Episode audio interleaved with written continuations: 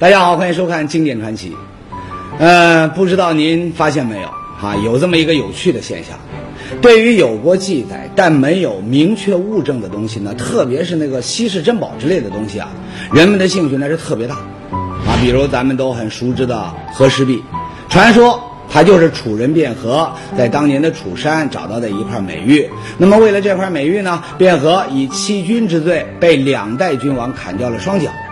直到第三代君王楚文王即位呢，这块美玉才被正式的鉴定为稀世珍宝。楚文王还因为卞和献宝有功呢，特地把这块玉命名为和氏璧，这是史书上的记载。但是呢，这块和氏璧到底有没有？它长什么样？咱谁也没见过。可是呢，就是对这样一个无可考证的和氏璧，千百年来呢，多少人前仆后继、千方百计的寻找。结果虽然都是不了了之，可是这一点呢，也没有影响人们对它的好奇和探寻。好，咱们今天要说的呀，也是一件自古流传、让人很向往的千古奇珍的故事。那这个千古奇珍是什么呢？告诉您，夜明珠。啊，听我这么说，那您肯定好奇。啊，这个夜明珠也和和氏璧一个德行，都是只听过没见过的玩意儿啊。那你这说的是哪一出啊？别急，我们呢慢慢来说。啊，那是三十多年前的一九七一年，故事的主人公呢名叫王占奎啊，就这位内蒙古赤峰市人。那是一九七一年冬天的一个傍晚，王占奎呢正冒着风雪呢赶路回家，突然呢他就看见公路旁啊躺着一位老人，看样子呢应该是摔了一跤晕了过去。王占奎啊，赶紧就用血给老人擦了擦额头和手掌，然后呢，背起老人来到了附近的一个朋友家。在朋友家呢，老人就苏醒了过来，啊，得知是王占奎救了自己，很感动。于是呢，在两天休养完后呢，准备告辞的时候，老人呐，从自己这口袋里面掏出来一个小盒子，送给了王占奎。这个小盒子里面是什么呢？哎，咱先不揭晓啊，接着往下说。王占奎拿到了这个小盒子之后呢，一点也没在意啊，不因为别的，而是这个蒙古族人呢，他有一个习俗，人与人之间经常会互送一些小礼物什么的，啊，也就是说呀，礼尚往来那是很常见的。所以呢，这个王占奎啊，就觉得这老人呢，可能就是为了答谢自己的救命之恩，送了一个小礼物给自己，他也没怎么在意，随手就放在了一件衣服的口袋直到有一天。退了休的王占奎想要找一样东西，就来到了储物间。哎，翻着翻着呢，自己想找的东西啊，他没找着，倒是一下子发现了这个小盒子。这会儿呢，王占奎这好奇心呢就上来了，他把这小盒子从储物间就拿了回来，准备打开看看。那么这一看，不得了，王占奎发现这还真不是一件普通的物件。这是一个外表用黄布包裹的小方盒，解开黄布可以看到，小盒子呢其实是用一整块骨头雕制而成的。盒子正中间有一把用镀金的铜片做成的小锁，盒子上方呢镶有两排整齐的银珠，而珠子的中间又镶有两颗璀璨的红宝石。可以说呀，整个方盒的做工十分精美。光看这个方盒精美的外表，王占奎就有点震惊了。他心想：“哎，这里面到底装的是什么呀？”王占奎赶紧就打开了盒子。这一打开，王占奎有点失望。盒子里头用蜡封的是严严实实、整整齐齐，什么也看不到。那么，蜡底下，那是不是会有什么东西呢？王占奎呢，赶紧就找来小刀，一点一点的把这个蜡呢撬开。哎，别说，啊，撬着撬着呀，王占奎还真的发现了一样东西。什么东西呢？就是这个像泥丸一样的小球。我们看到，你说它是一个小球，那真不过分，因为它拿在手里啊，就跟那小朋友玩的那个玻璃球啊，它大小差不多，颜色嘛，有点像土黄色，质地呢很硬。除此之外。再没有什么别的特点了。说实话啊，看到这枚小球啊，王占奎那真是很失望啊。本来以为这么一个精致的小盒里面装的也应该是很精致的东西才对，可是看着眼前这小球，哪里和这个精致它沾得上一点边儿啊？王占奎拿着这个小球啊，他左看右看，上看下看，他怎么也琢磨不出这是个什么物件。在反复查阅了一些古玩资料没有答案后，王占奎终于放弃了对这个小球的兴趣。他也没多想，随手就把它扔进了自己的鱼缸里。可是，无巧不成书，恰恰是这一扔，王占奎扔出了一个惊喜。什么惊喜呢？慢慢来说。话说，就在这个小球被扔进鱼缸没过多久，突然有一天呢，王占奎家停电了。你说停电谁没经历过呀？啊，一瞬间伸手不见五指。哎，可是这次停电，王占奎就觉得很不一样。他并没有像以前那样感到眼前一片漆黑，而是在这个黑暗当中看到了一束非常明显的光亮。这个光亮从哪儿来的呢？不是别的地方，正是从那个有小球的鱼缸里。而发出光亮的不是别的，正是那个被他扔进鱼缸里的像泥丸一样的小球。哎呀，这个发现呢，真是让王占奎惊讶的是不得了啊！他赶紧把那个小球呢从鱼缸里面捞了出来。等来了电以后，他仔细的观察了起来。这一观察呢，王占奎又是一阵惊喜。哎，我它拿出来以后呢，我这么来回转着一看，在在灯光下呀，在那个这这个这个屋里一看呢，亮亮度一看呢，他的球啊，满球里头闪出那种就是那个非常金色的小金星一样那种小小小小东西，就是闪闪发光。在灯下，王占奎发现这个小球的表面呢，其实是有一颗颗晶体的。正是这些晶体发出了一点一点小金星一样的光芒，那么这些光芒汇聚到了一块儿，小球就通体发亮了。而且呢，王占奎还发现这个小球发光的规律啊很有趣，它离光源越近，发光的效果呢越不明显；离光源越远，发光的效果呢越明显。换句话说呢，小球离光源越远，它还就越亮。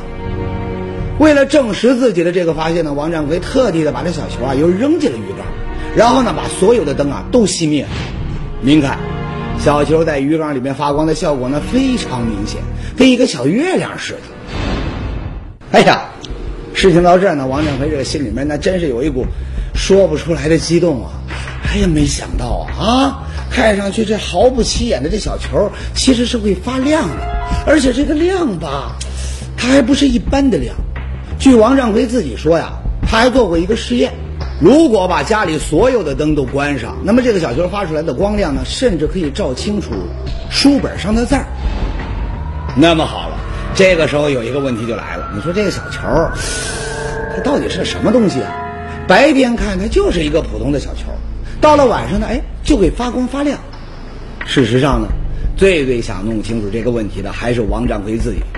自打发现了小球会发光之后呢，王占奎那是白天看，晚上瞧，每天就拿着这个小球，哎呦，不停的研究啊。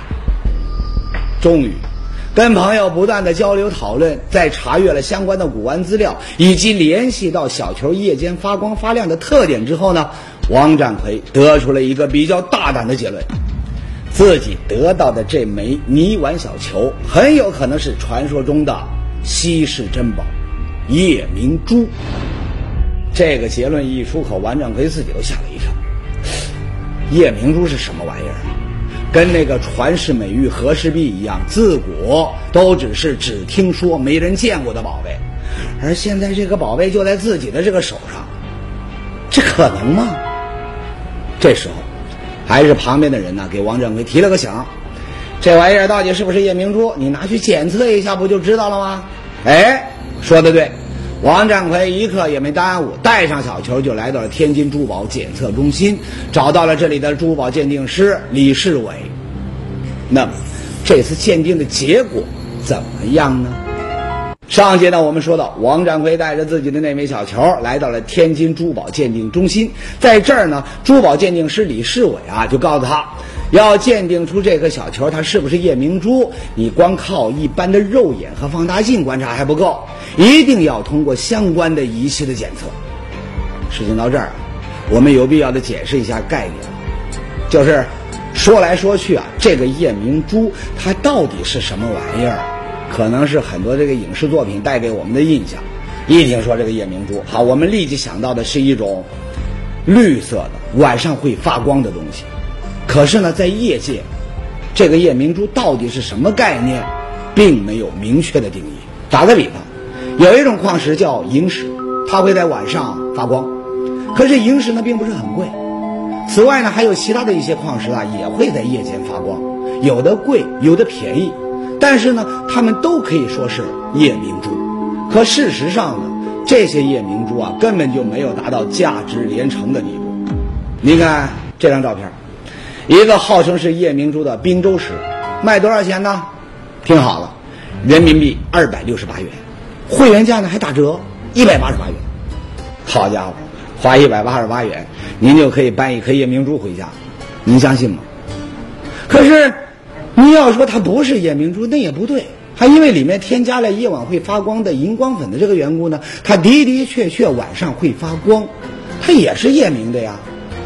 那，这个世界到底有没有传说中价值连城的夜明珠呢？其实，也有。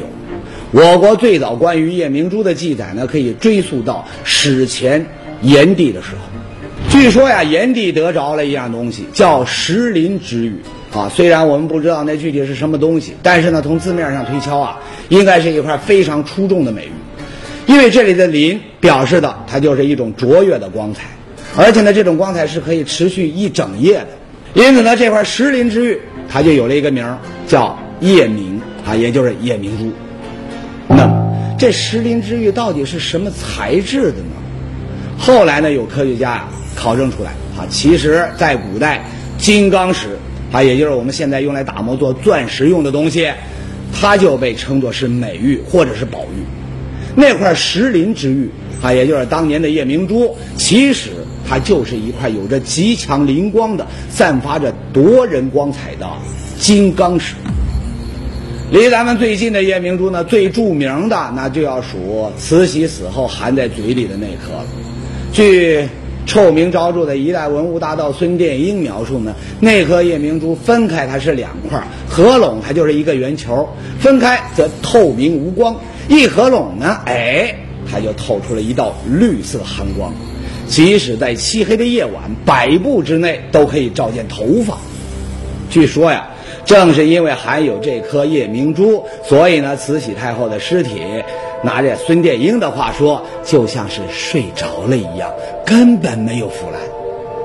不过呢，有句话怎么说呢？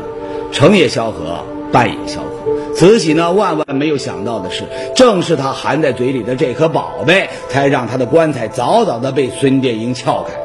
而且这还没完，接下来的事情呢？如果慈禧老佛爷地下有知，那肯定会被气得爬起来再死一次。为什么呢？原来孙殿英当年为了拍蒋介石的这个马屁啊，他一咬牙就把那颗价值连城的夜明珠送给了蒋介石的老婆宋美龄。那宋美龄呢，也不知道是不识货呢，还是为了漂亮，竟然把这慈禧老佛爷最爱的这颗夜明珠装饰在了鞋子上。哎。这就是著名的典故“美玲是血”。遗憾的是啊，那颗夜明珠，宋美龄呢最后带去了美国啊。至于到底有多值钱，那咱们也没见过啊。在这儿呢，宏宇那就不好说了啊。不过呢，专家说了，这个夜明珠值不值钱呢？关键是要看它除了会发光的成分外呢，更多的是什么材质。好，有了这个概念，那我们就知道了，王占奎的这个小球。它到底是不是夜明珠？又到底是不是值钱的夜明珠？同样也得看成分。经过检测，这一个硬度比较大，另外有导热性，就是热学的性质，是吧？根据这些东西啊，我都确定它它是钻石没错。但是跟一般钻石不一样，一般钻石都是等轴精细的，而这是六方精细的。是钻石，这也就肯定了王占奎的这个小球的确跟那块石林之玉一样是值钱的夜明珠。不过呢，您可能也注意到了，李世伟在肯定了这个小球是钻石之后啊，又加了一句：“这个小球是钻石没错，但是它不是等轴晶系的，而是六方晶系。”这是什么意思？什么等轴精细、六方精细的，听不懂啊？哎，要解释清楚这个问题啊，有点复杂。好，我这么跟您说吧，世界上的珠宝啊，之所以会有的会叫翡翠，有的呢叫玛瑙，其实呢都是跟这些物质里面的晶体排列的方式它有关。比如，按照一种叫三方精细排列的，那就叫水晶；按照六方精细排列的呢，就叫祖母绿。而钻石啊，也就是金刚石，则是按照一种叫等轴精细来排列晶体的。好了，知道了这一点后呢，我们再来看王占奎的这个小球。经过检测，专家鉴定说它是钻石，没错。可是呢，我们刚才讲过了啊，一般的钻石晶体排列呢都是按照等轴精细来的。可是这个小球呢，很奇怪，检测出来呢它是钻石，对吧？可是它的晶体排列呢，却不是等轴精细的，而是六方精细。啊，这可真奇了怪了。前面不是说过，按照六方精细排列的宝石，那应该是祖母绿才对呀。可这个小球它是钻石啊，它不是祖母绿啊。可它的晶体排列怎么会跟这祖母绿一个样，是六方精细的呢？哎，我告诉你，您还别觉得奇怪，正是因为这个小球。它看上去非常的独特，独特到甚至有点解释不通的特点，它一下就成为了一件超乎寻常的无价之宝。为什么呢？我们来听专家怎么说。他说这个东西啊，呃，他说是个无价之宝。我说怎么无价之宝？他说我在美国呀，这个发现过这个东西。原来我在美国呀，但是搁了玻璃罩子。人家那个就是华盛顿那个博物馆里头，我觉得这个东西啊，有点像这个东西，但是不敢肯定。但是我，呃，导热一测的时候，完了之后又翻了一些资料，来确定啊，它就是这个六方精细的陨石夜明珠。听清了吧？专家定义这个小球叫六方精细陨石夜明珠，这个名字呢，真有点拗口啊。夜明珠，你说就夜明珠嘛？你怎么前面还要加上六方精细陨石这几个字呢？哎，这您就不懂了。这个小球之所以被称作无价之宝，恰恰就是因为这几个字儿。而这几个字儿呢，也解释了为什么小球它是钻石，可却按照像祖母绿那类的宝石一样六方精细排列的原因。因为这个钻石，它不是产自于地上。而是来自于天上，是天上下来的陨石。原来很早以前，美国呢有一位晶体学家，他在研究一块从天上坠落在亚利桑那州的一块陨石时，发现这块陨石呢很特别，含有和金刚石，它也就是钻石一样多的这个碳元素。但是奇怪的是啊，这块陨石的晶体排列呢，又跟地面上一般的钻石呢它不同。它不是呈等轴精细排列的，而是呈现出六方精细排列的特点。好，因为这些独一无二的特性呢，这块陨石它就被命名为六方精细陨石钻石，英文名叫朗斯戴尔。可能是因为这朗斯戴尔太独特了，所以呢，直到目前呢，美国官方一直都没有公开他的相关资料，一张照片都没有，神秘的那是不得了。所以呢。您看，我们说了半天也没个图片给您瞧瞧。不过呢，有一点可以肯定，就是说到这儿，您该明白为什么王占奎的这个小球会被李世伟定义为六方精细陨石夜明珠了吧？因为这个小球身上所呈现出来的特点，跟美国科学家研究的那个陨石是一样一样的。它是钻石，没错，可是晶体排列呢，却不是等轴精细，而是。六方精细，你说这样的特性，目前只有那个朗斯戴尔陨石钻石才有，非常非常难得。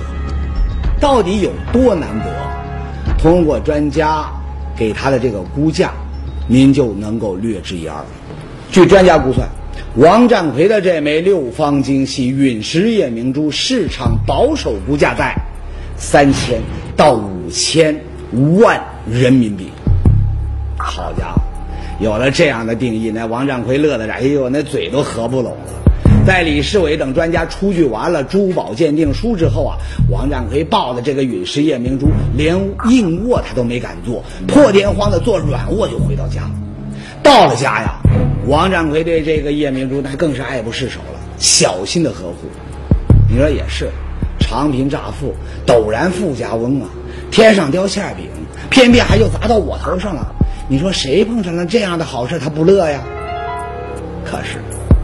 好景不长，就在王占奎沉浸在不能自拔的喜悦当中时，这一天他接到了一个电话。就这个电话，让王占奎的心情一下子由喜悦的沸点就跌到了沮丧的冰点。打电话的不是别人，正是给王占奎那颗夜明珠出具珠宝鉴定书的专家李世伟。喂。啊啊！李教授，你好，你好，你好。我们那一块签字的那个宣誓照啊，他不同意，他他要作废了。不是，那你不是不是那个出了证书了吗？把证书作废了。结果学校说我不懂外文，我不管那个。他说他就是说那个呃，就是他他说他不承认，不承认呢，结果呢他要登报作废。这是怎么回事呢？原来啊，当时呢给王占奎这个小学出具这个鉴定书的专家呀有两位，一位呢他是李世伟，另一位叫薛志照。